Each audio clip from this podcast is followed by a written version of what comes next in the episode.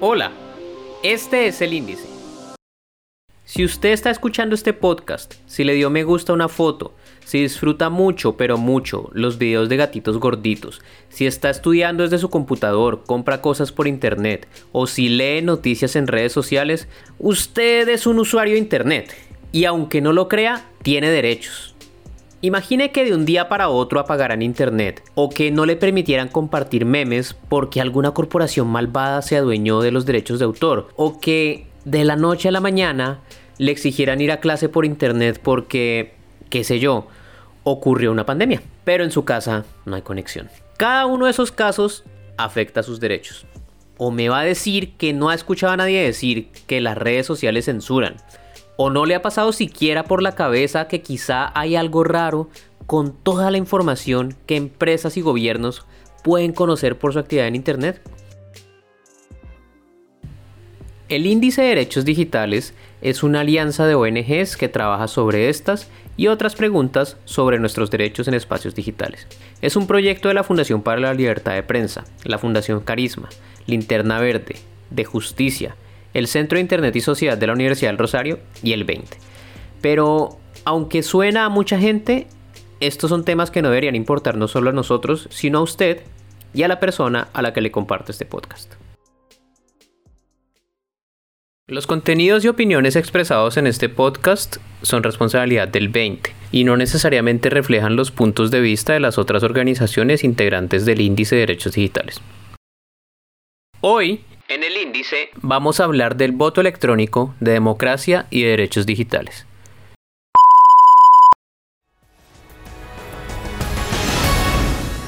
Revolcón electoral.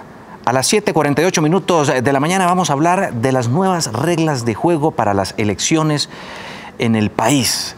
Hoy presenta el Gobierno Nacional, la registraduría, precisamente con el Gobierno, este gran proyecto que busca generar las nuevas condiciones y reglas de juego en el campo electoral de nuestro país. Para hablar de eso, además con los cambios de cédula, de documentos, en fin. Para ampliar esa información nos acompaña Alexander Vega, quien es el registrador nacional.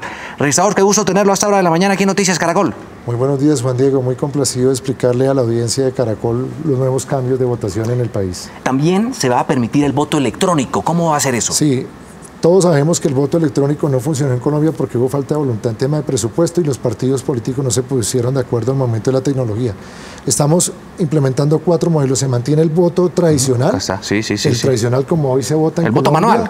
Exactamente, es denominado como voto manual. Ahora vamos a implementar el voto electrónico mixto, el voto electrónico remoto que es el digital y el voto anticipado. Primero lo básico. Volvamos al colegio y repasemos rápidamente qué es eso de la democracia. En las democracias, la gente elige a sus representantes. Quienes están en el poder supuestamente son, entre comillas, la voz de las mayorías. La fórmula que tenemos para escoger a estos representantes es votar, no hay otra forma. Por eso, es fundamental que las elecciones sean justas y que sean aceptadas por todos los distintos actores que participan. De eso, aunque no lo creamos, se determina la suerte de un gobierno.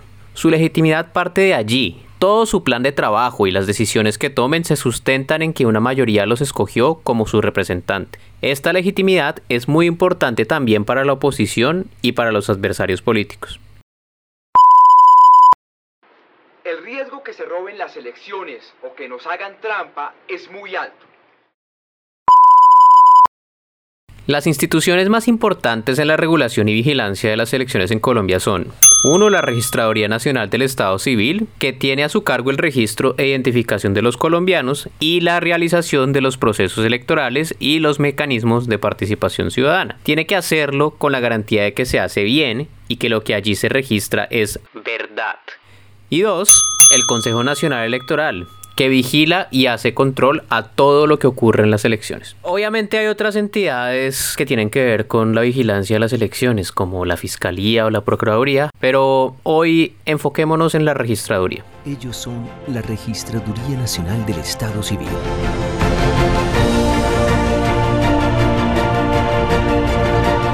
La institución que te abre las puertas para ser reconocido, para tener un para ejercer tus derechos sin olvidar tus deberes. Estas entidades, por obvias razones, tienen que ser independientes y cuando esto no es claro, puede levantar sospechas. Infundadas o no, esto puede afectar gravemente el proceso electoral. Por todo esto es que es muy importante hacerle seguimiento a una entidad como la registraduría, no solo saber qué hace, sino con cuánto poder cuenta. Ella es Catherine Jubinao, una activista política e investigadora que tiene una veeduría ciudadana llamada Trabajen Vagos.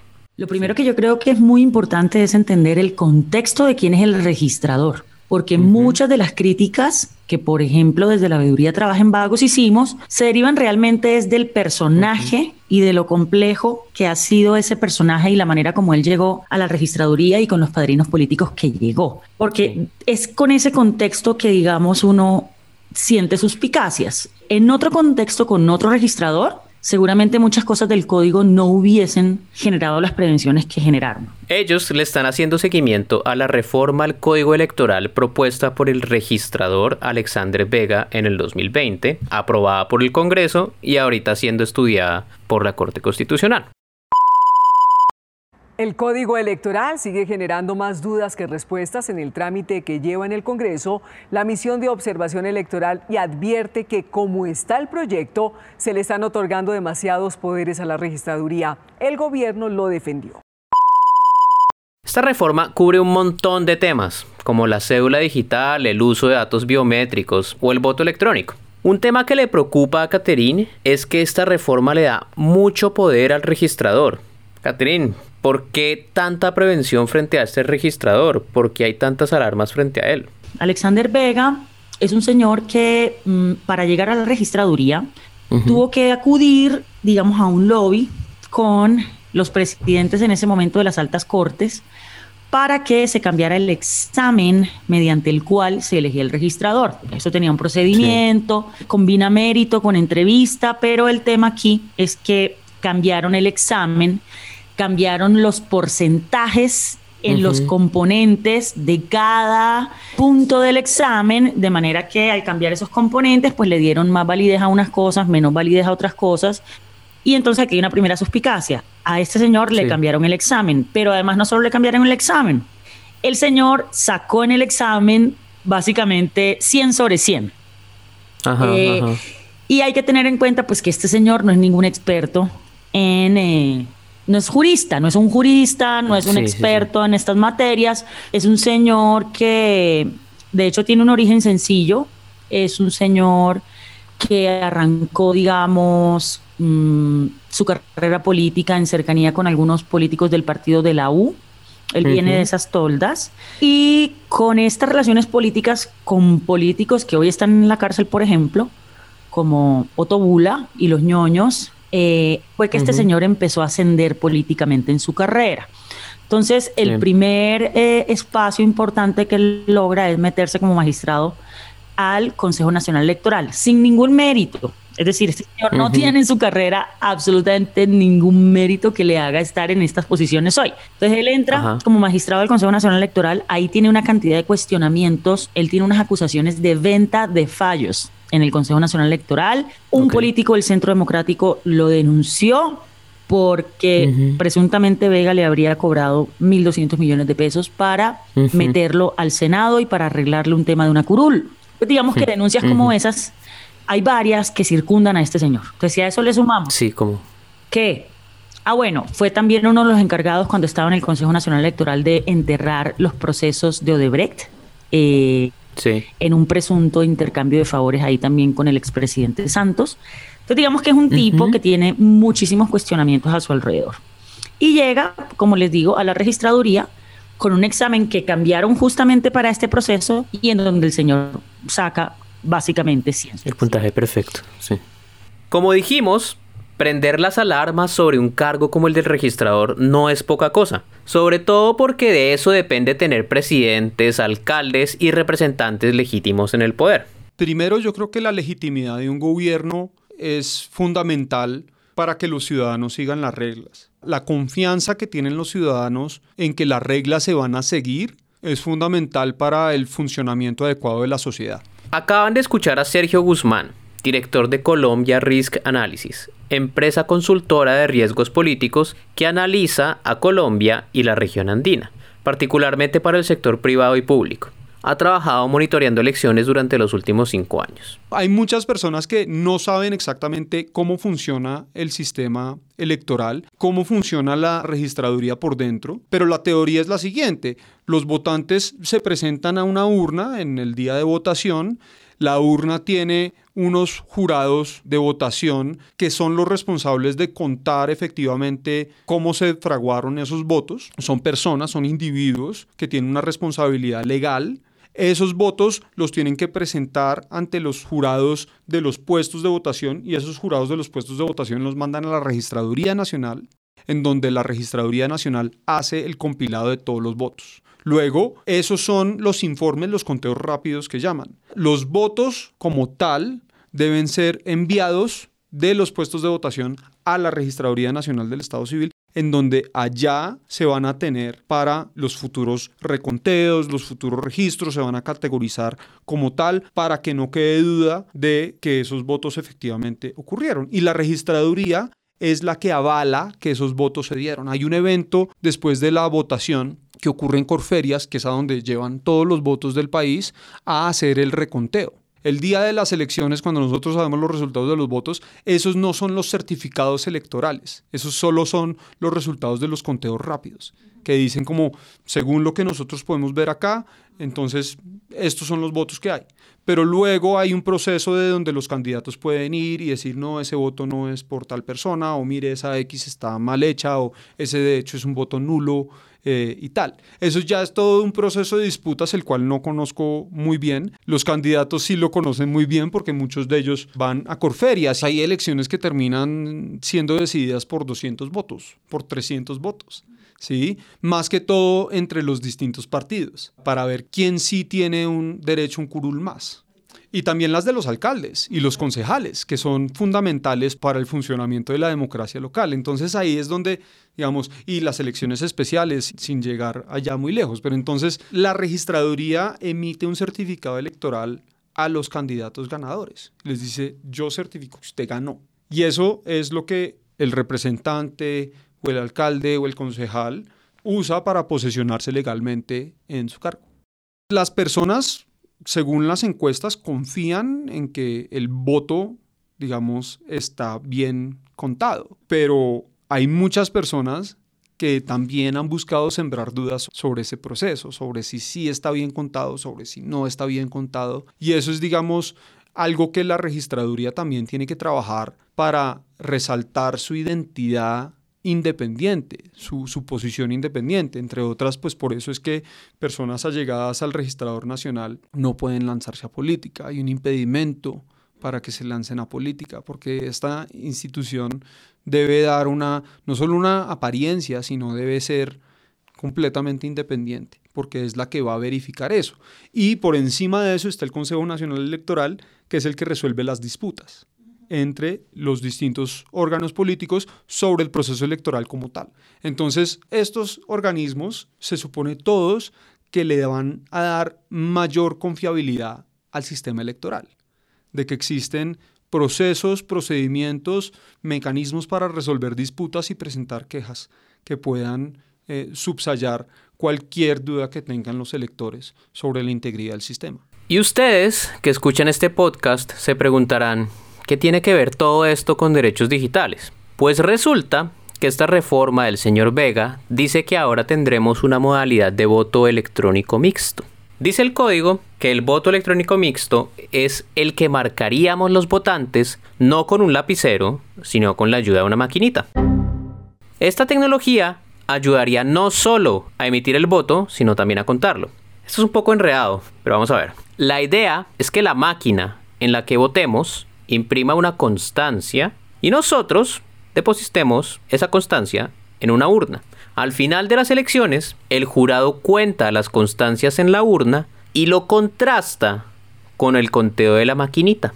Si la maquinita y la urna no dan el mismo resultado, se tiene como válido el conteo de la urna. Si esta idea se implementa, el proceso electoral tendría una capa adicional a la que hay que hacer leveduría, la tecnología. Para entender las implicaciones de esto, buscamos hablar de tres temas fundamentales en el ejercicio de este derecho, la credibilidad, la eficacia y el acceso. Uno, si cambiamos a voto electrónico, ¿vamos a tener mayor credibilidad del sistema electoral en Colombia? Esto dice Sergio. Todo el mundo entiende como alguien cogió unas papeletas y las quemó, pero entender o explicar que un hacker entró, dominó el sistema y me ganó es dificilísimo de entender.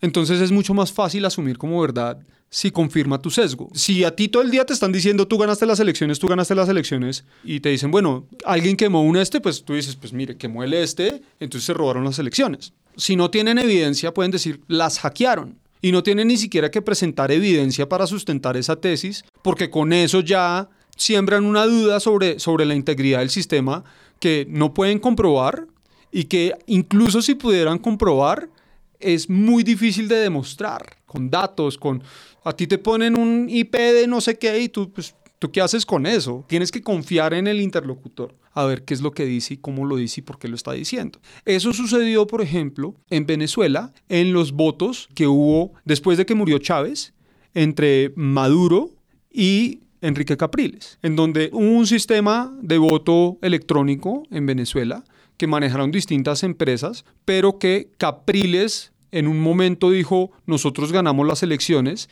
y después Maduro encontró una cantidad de votos distintos que lo pronunciaban a él como ganador y se declaró ganador de las elecciones presidenciales. Pero el punto que quiero hacer es que incluso en un país como Venezuela, en donde había un régimen que había cambiado todas las reglas, había cierto valor en el ejercicio del voto, que en virtud de los resultados electorales que muchos investigadores y muchos analistas han considerado que sí fueron fraudulentos, fue lo que Maduro utilizó para consagrarse como presidente legítimo de, ese país y descalificar a la oposición por tanto tiempo. Luego, en otro proceso electoral, la oposición ganó la mayoría contundente de la Asamblea Nacional de Venezuela. Un proceso que sí fue legítimo o que a la luz también de muchos opositores a Maduro fue legítimo porque ganaron y que Maduro no contestó, pero al mismo tiempo inauguró una nueva Asamblea Nacional Constituyente para eliminarle facultades a la Asamblea Nacional. Entonces, digamos, el ejercicio del voto como tal y la práctica del voto y cómo se presenta el voto y cómo, se, cómo los interlocutores hablan sobre el voto, pues es fundamental para establecer la confianza del sistema vinieron a espiar el proceso venezolano. El presidente venezolano Nicolás Maduro arremetió el domingo contra los observadores de la Unión Europea en las elecciones de gobernadores y alcaldes del pasado 21 de noviembre, al negar las irregularidades que reportó la misión. En 2020, Donald Trump estaba luchando por su reelección contra Joe Biden y Joe Biden el candidato del Partido Demócrata, Donald Trump el candidato del Partido Republicano. Donald Trump llegó a la presidencia cuando las encuestas lo daban por vencido mucho tiempo antes y él ganó las elecciones no por el voto popular, sino por el voto del colegio electoral en Estados Unidos. Esencialmente el voto electoral es que cada estado, cada departamento tiene un cierto número de votos y no es el que gane la mayoría de la población el que gana, sino es el que gana la mayoría del voto electoral, es decir, de la representación de los estados que ganan. Y Donald Trump perdió el voto popular, pero ganó el voto de los estados electoral. Pero Donald Trump sostuvo, casi desde el primer momento en que fue electo, que él había ganado las elecciones del voto popular, pero que 3 millones de indocumentados habían votado por Hillary Clinton. Entonces, desde ese mismo instante, desde que se posesionó como presidente, quiso empezar una comisión de fraude electoral para identificar el fraude electoral, para tratar de hacer más riguroso el proceso, según él, para darle más confianza a los electores, pero según muchos analistas es para generar más restricciones para las personas que no tengan identificación al día, se hayan mudado, no hayan votado en las últimas tres elecciones, que, por cierto, terminan siendo casi todas, o, una gran mayoría de ellas, pobres, pertenecientes a minorías étnicas, que habitan en ciudades en las zonas periféricas, en donde no hay acceso a la educación, en donde no hay acceso a gran cantidad de recursos y que por lo general tienden a votar por el Partido Demócrata, que es el partido contrario a Donald Trump. Entonces, lo que Donald Trump en su momento, digamos, en plata blanca, lo que buscó hacer era restringir el voto de los demócratas para garantizar que en una futura elección él pudiese ganar. Entonces eso, por supuesto, mina la confianza del ciudadano en las elecciones, pero mientras tanto, Donald Trump estaba tratando de decir que, bueno, las máquinas de elección hechas por el sistema Dominion, que son varias empresas privadas que tienen control de esto, permitía el fraude y que ese fraude permitía que las elecciones fueran hackeadas y sus resultados fueran cambiados. Y que en distintos estados había grupos de izquierda extrema tratando de infiltrar las elecciones para que perdiera Donald Trump. Entonces, cuando empezó la campaña electoral y Donald Trump se estaba lanzando contra un candidato demócrata X, Donald Trump seguía asegurando que va a haber fraude, va a haber fraude contra mí, tengo todas las de ganar, pero si pierdo es porque fue fraude. Y el día electoral llega y hay un montón de problemas. Hay colas enormes para las personas votar, eh, se dificulta en algunos lugares que la gente vote, porque en Estados Unidos pueden votar en algunas partes hasta dos semanas antes. Entonces pueden ir a presentarse a las urnas. Muchas personas estaban ya votando de forma anticipada al día de las elecciones, de los comicios originales. Y durante todo este tiempo Donald Trump estaba diciendo, mire, yo no tengo cómo perder, si pierdo es que el otro lado hizo trampa. Y efectivamente las encuestas decían, Joe Biden tiene las de ganar estas elecciones. Para ganar, Donald Trump tiene que ganar todos estos estados que están en disputa y no perder absolutamente ninguno de ellos. Entonces, efectivamente, el primer día no se dieron los resultados, a pesar de tener un sistema electrónico de votos. En Estados Unidos el primer día no hubo resultados plenos, estados todavía seguían haciendo el seguimiento de los votos. Estados como Pensilvania, estados como Nevada, estados como Arizona, como Georgia, seguían contando votos hasta una semana después de las elecciones. Y después de que los estados empezaron a decir, ya hicimos nuestro conteo, ganó el señor Biden o hicimos nuestro conteo, ganó el señor Trump, ahí es cuando el número de votos electorales pasó ya a favor de Biden. Y Biden dijo, yo gané. Pero Donald Trump decía, eso no es verdad, usted no ganó. Todas estas elecciones en donde usted ganó por 11 mil votos, por 300 mil votos, por 18 mil votos, yo las gané, pero usted hizo fraude. Y entonces empezó una campaña de Donald Trump para incentivar a que sus votantes fueran a las registradurías locales de esos estados y que dijeran, cuente los votos. Y en algunos casos ocurrió exactamente lo contrario, en donde los votantes de Donald Trump fueron a los lugares en donde ellos iban ganando, pero empezó a remontar Joe Biden a decir, pare de contar, pare de contar, no cuente más votos, ya es ilegal. Entonces como que querían hacer ambas cosas. Querían en algunos lugares contar hasta el último sacro voto que hubiera y en otros lugares que pararan de contar en donde les estaban remontando.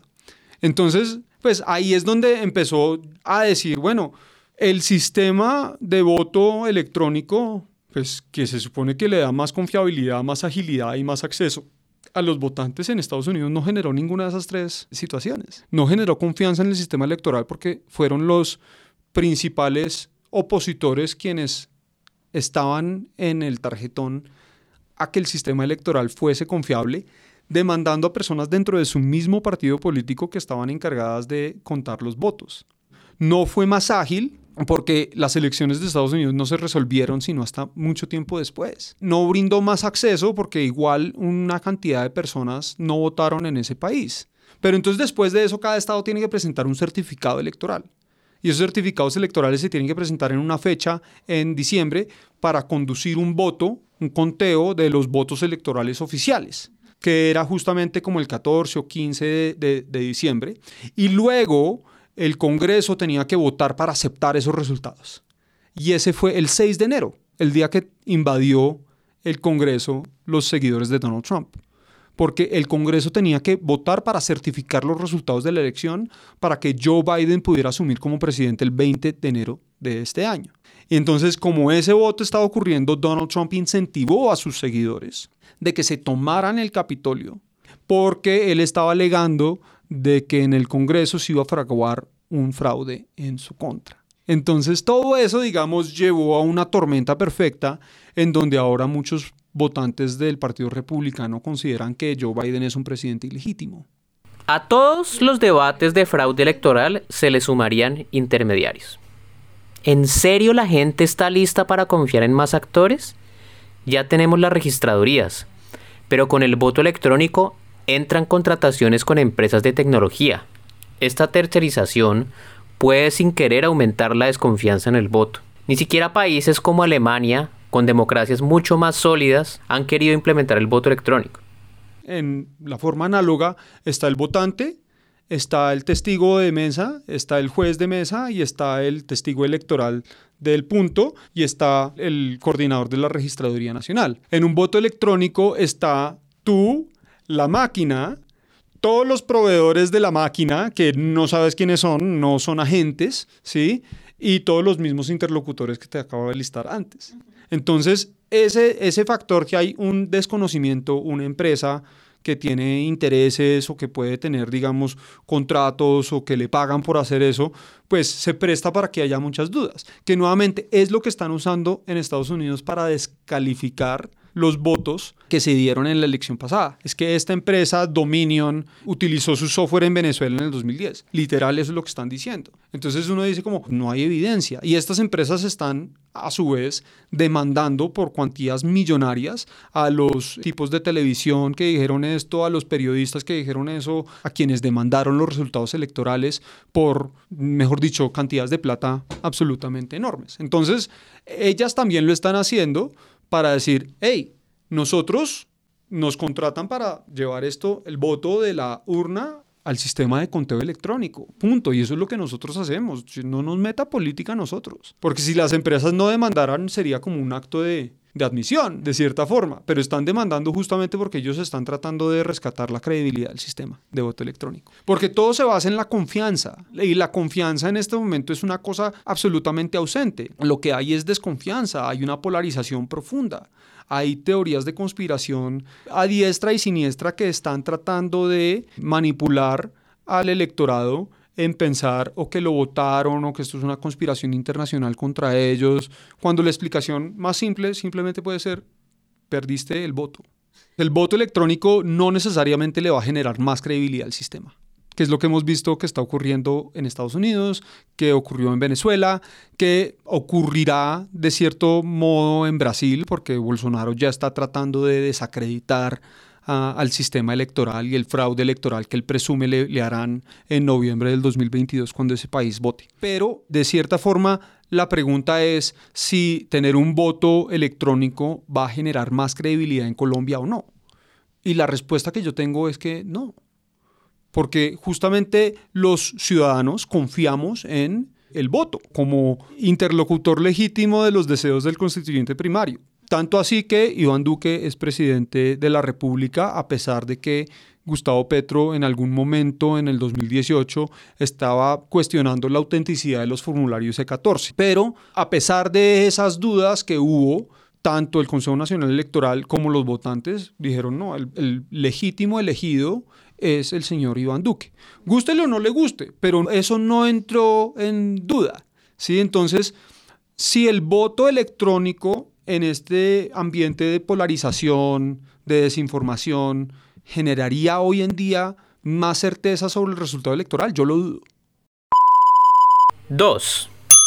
El siguiente punto tiene que ver con la eficacia. Pensemos, ¿tener un sistema de voto electrónico va a hacer que sepamos los resultados más rápido? Y la respuesta en Colombia es no. Porque el conteo en Colombia, el conteo rápido en Colombia al menos, nos da los resultados electorales en tres horas, en cuatro horas. Quizás el Congreso se demora mucho más, quizás los alcaldes se, pueden demorar, digamos, hasta entrada a la noche y tal, pero el conteo electrónico es un éxito. El conteo rápido es un éxito en Colombia. Perú se demoró tres semanas en determinar quién era el ganador de sus elecciones ahorita. Estados Unidos, que usa voto electrónico, se demoró como tres o dos semanas en contar y después dos meses en, en todo el proceso que te acabo de explicar. En Colombia, un voto electrónico no aumentaría, digamos, la rapidez con la que nosotros tenemos los resultados electorales, no para presidente, quizás una diferencia para, lo, para el Congreso y para los alcaldes, pero la pregunta es si esa diferencia en tiempo le daría más credibilidad o justificaría el gasto. Y la verdad es que en este momento no prácticamente vamos a generar que con los mismos dineros que tenemos podemos implementar las tecnologías. Bueno, pues ahí lo han escuchado ustedes. Es la gran apuesta de la registraduría y del gobierno para llevar al Congreso de la República con mensaje de urgencia, es decir, para que lo tramiten, con rapidez, este gran código o nuevo, nuevas reglas de las elecciones o de todo el código electoral de nuestro país.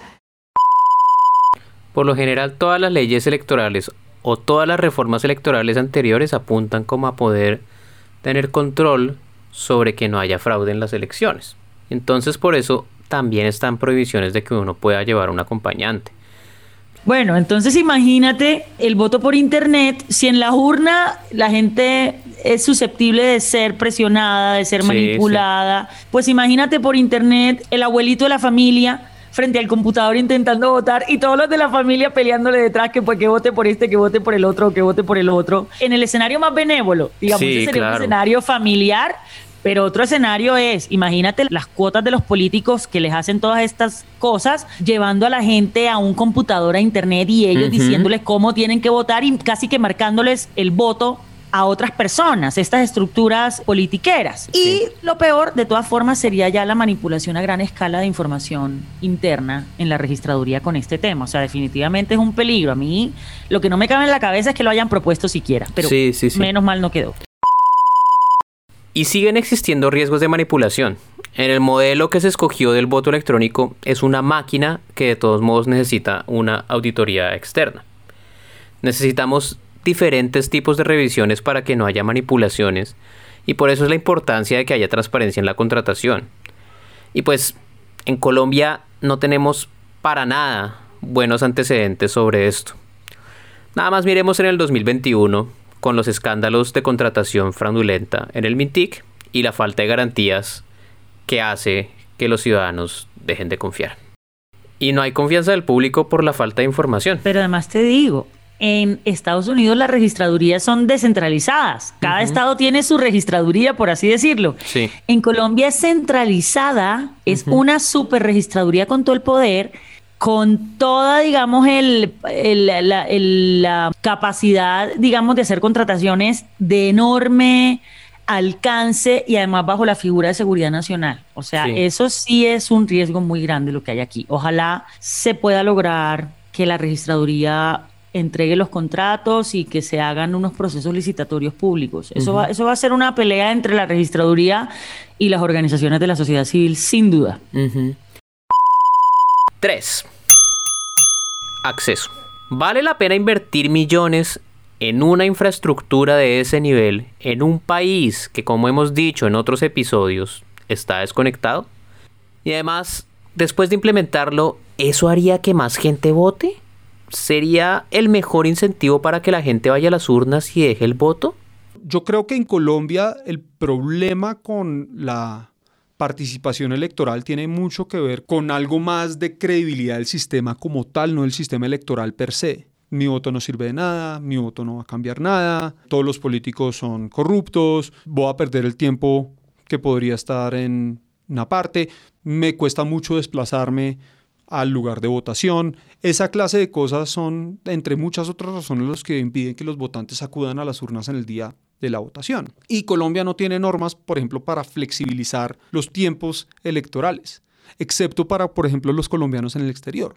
Los colombianos en el exterior pueden votar en las elecciones por dos semanas. Por un periodo de dos semanas pueden acercarse y votar.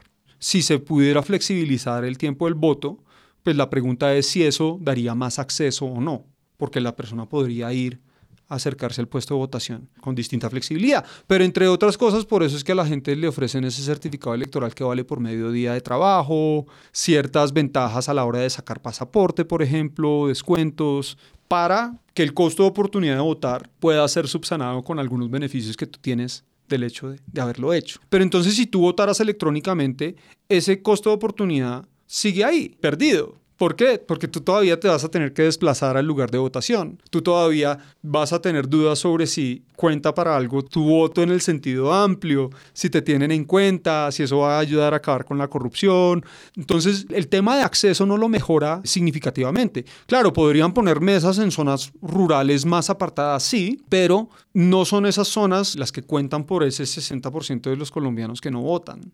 ¿Sí me entiendes? Entonces es una cosa mucho más profunda que necesariamente solo el voto electrónico lo que generaría una mayor asistencia a las urnas el día de las elecciones. Entonces, tanto en credibilidad como en velocidad, como en acceso, yo no creo que el voto electrónico en este momento sea una opción ideal para, para Colombia. Pues este tema del voto electrónico es un tema súper técnico y yo lo que siempre he escuchado es que el voto electrónico no sirve y que es muy peligroso y que no hay ningún sentido para aplicarlo. Yo realmente sin tener mucho conocimiento técnico sobre el tema también creo que es un poco inútil. O sea, en Colombia no hemos tenido problemas de credibilidad de los votos o de demora en el conteo desde hace muchísimo tiempo. Entonces yo creo que simplemente es un deseo de implementar tecnología en un proceso que es muy delicado para el país sin pensar en los posibles riesgos que esto pueda desencadenar. Entonces por eso me parece importante que hablemos de este tema, porque al final termina afectando la democracia y pues un derecho muy importante de todas las personas, que es el derecho a elegir libremente.